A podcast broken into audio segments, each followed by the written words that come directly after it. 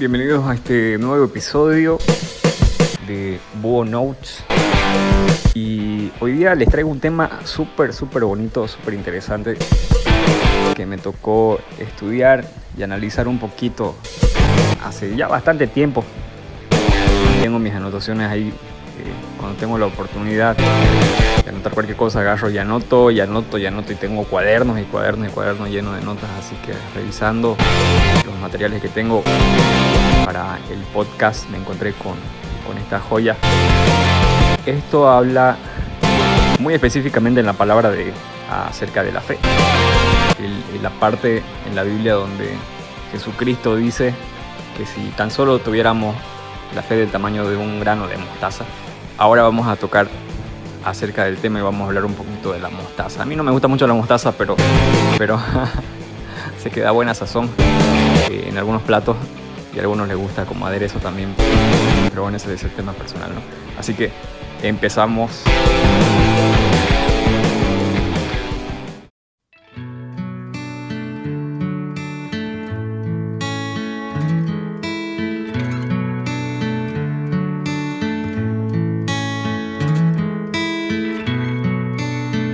Resulta que Jesús está por ahí caminando en la calle y de repente se acerca un, un hombre y le dice, Señor, mi hijo está endemoniado, tiene compasión. Se le entrega a los discípulos y los discípulos no pudieron hacer nada. Entonces el Señor medio que se exalta un poco y dice, oh generación incrédula, perversa.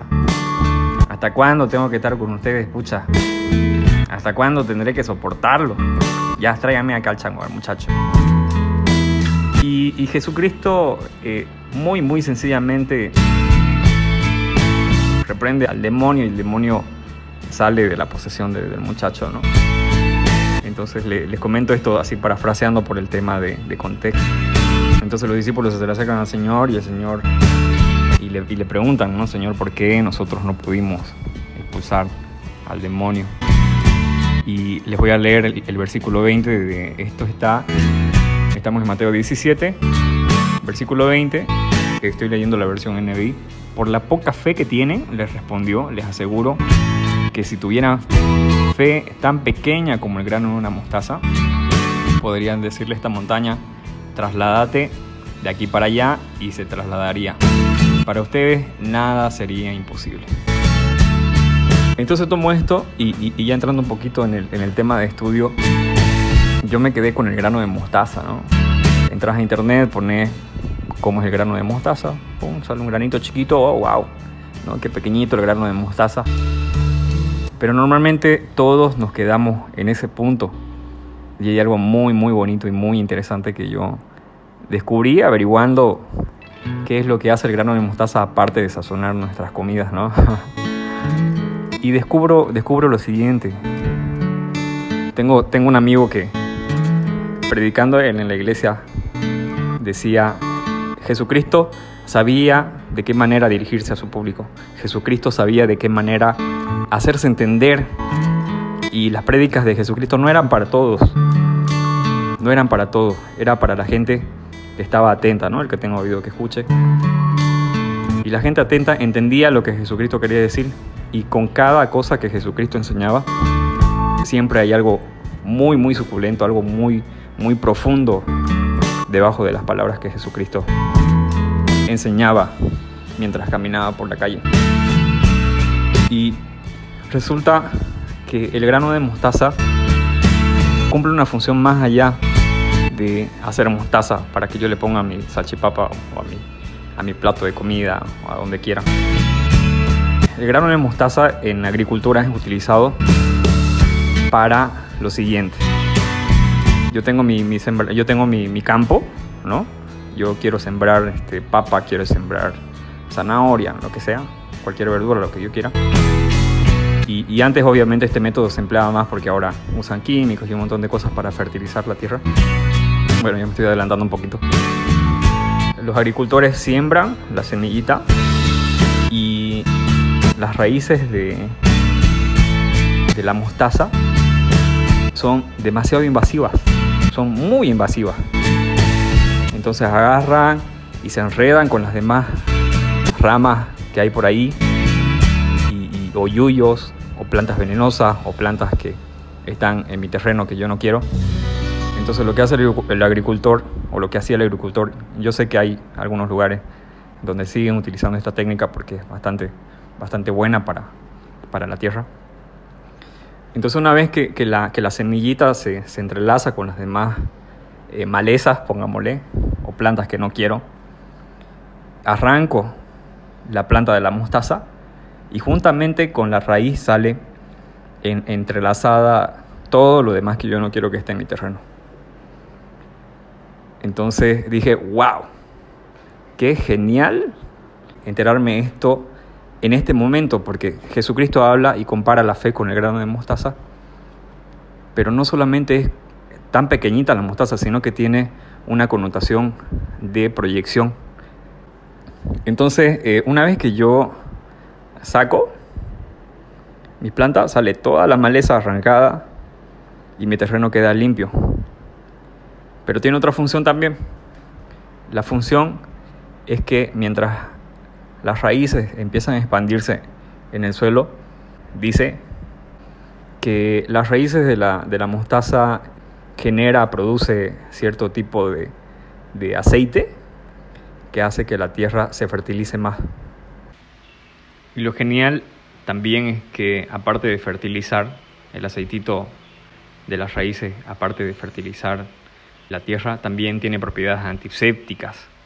Eso quiere decir que aparte de fertilizarla, la purifica. Es como si, si sanara la tierra y eso es súper genial. Y ahora el tercer punto importantísimo que a mí me conmovió increíblemente, me acuerdo que cuando yo estaba haciendo el estudio bíblico acerca de esto y había descubierto para qué sirve eh, la semillita de mostaza, dice que normalmente este tipo de método se lo usa para sembrar viñedos.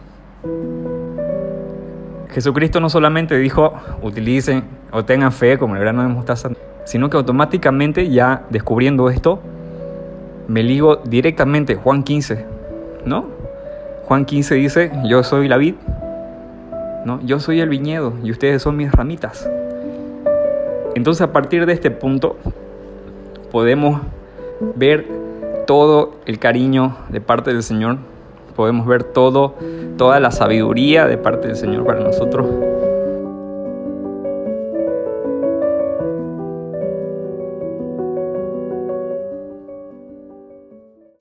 Mira, te, comento, te comento algo interesantísimo que no tiene nada que ver con la Biblia. A mí me encantan, me encantan las películas de Indiana Jones, excepto la última, que no, no me gustó mucho, pero en la última película, La Última Cruzada, que se publicó en 1989, Indiana Jones está cautivo por los, por los nazis y están en búsqueda del Santo Grial, entran en una cueva y esto es toda una aventura genial. Hay una parte donde en el mapa que él tiene hay un, un puente supuestamente que es el salto de fe. Entonces todo el mundo llega a la entrada de la cueva y no hay ningún puente, ¿no? Indiana Jones le dice, ahí está el mapa, bueno, tienen que seguir porque ahí dice que, que hay un puente, no se lo ve. Y todo el mundo así, no, vos estás loco, ¿no? Si ahí dice que tiene el puente y vos crees en eso, entonces anda vos y cruzar tu puente mágico, digamos.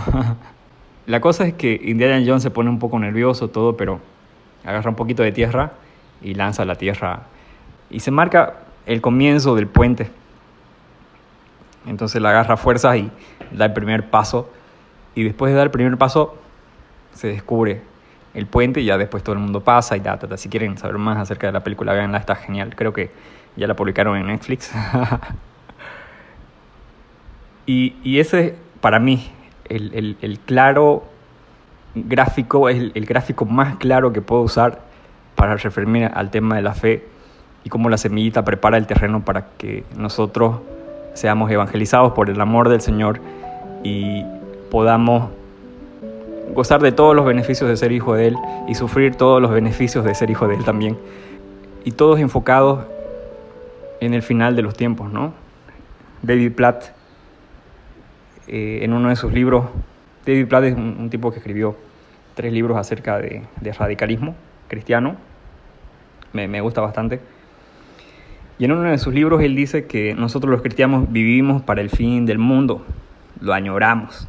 Entonces él está hablando de la segunda venida de Jesucristo, en donde el Señor, en donde el Señor dirige un ejército y, todos los santos peleamos en contra del mal y al final el bien eh, prevalece y el, mal deja de existir para siempre en, toda la existencia del universo entero. Entonces la fe no solamente nos permite glorificar al Señor en nuestro contexto, en nuestro mundo, en nuestro momento, en nuestro tiempo, sino que también la connotación, y esta debería ser la cosa más importante para nosotros los cristianos, que la fe, el, plantar la semillita y dejar que, que Jesucristo crezca y nos muestre y nos enseñe a nosotros y nos lleve hacia su reino, ¿no? porque el reino de los cielos desde Él estamos hablando del reino de los cielos, Él no vino a liberarnos a nosotros y no sé qué. Más bien yo vine a, que todo el mundo se pelee con todo el mundo, dice Jesús, ¿no? Pero el Señor quiere que disfrutemos de su reino. Él quiere que nos enfoquemos en lo que es más importante, que es la destrucción del mal, porque Él nos ama a nosotros, ¿no? Él quiere eh, que, que, seamos parte de ese, de ese grupo de santos. Él quiere amarnos, quiere bendecirnos, quiere eh, regalarnos la vida eterna a nosotros. El Señor gana al final y eso es absolutamente verdadero, no hay nada fuera de ahí. Y la pregunta para nosotros es, ya hablando de tema de fe, ¿quiero tener fe o no quiero tener fe? ¿no? Libre albedrío, decido si ser parte de, de, de, los hijos del Señor, parte de su familia o no ser parte de la familia del Señor. Eso depende de cada uno. Entonces yo me hago esta pregunta cada vez que tengo problemas. No es que haya tenido los fulles programas y las peores crisis del mundo, ¿no? Pero eh, ah, ah, bueno, ahí les comento algo personal también. Yo soy consejero ya hace bastante tiempo. He tenido el regalo de parte del Señor de conversar con muchísimas, muchísimas personas y he tenido el regalo de parte del Señor de acompañar a las personas y, ver cómo el Señor ha sacado de, de lo más bajo a las personas, ¿no? de las crisis más feas que, que, nadie se puede imaginar. Y el Señor quiere eso, ¿no? El Señor quiere comentarnos que hay algo más allá que nuestros problemas, hay algo más allá que nuestras enfermedades. Él, quiere que confiemos en la fe, eh, la certeza de lo que se espera y la convicción de lo que no se ve, ¿no? El Señor quiere que lo escuchemos, el Señor quiere ese terreno fértil, ¿no? ¿Y cómo fertilizamos nuestra tierra? Con fe. bueno, ya para terminar les comento que eh, hice un, una, una, cuenta en Instagram, Búho sin tilde, porque como la cuenta es internacional no me deja poner tilde en Búho. me pueden buscar en Instagram como Búho y ahí voy a estar publicando algunas frases, este, voy a estar recibiendo mensajitos, espero que no insultos. voy a recibir con mucho, mucho gusto correcciones y, críticas también, así que eh, para eso estamos, ¿no? Así que les agradezco muchísimo que me hayan escuchado hasta este punto. Y nada, pues que el Señor los recontra bendiga toditos.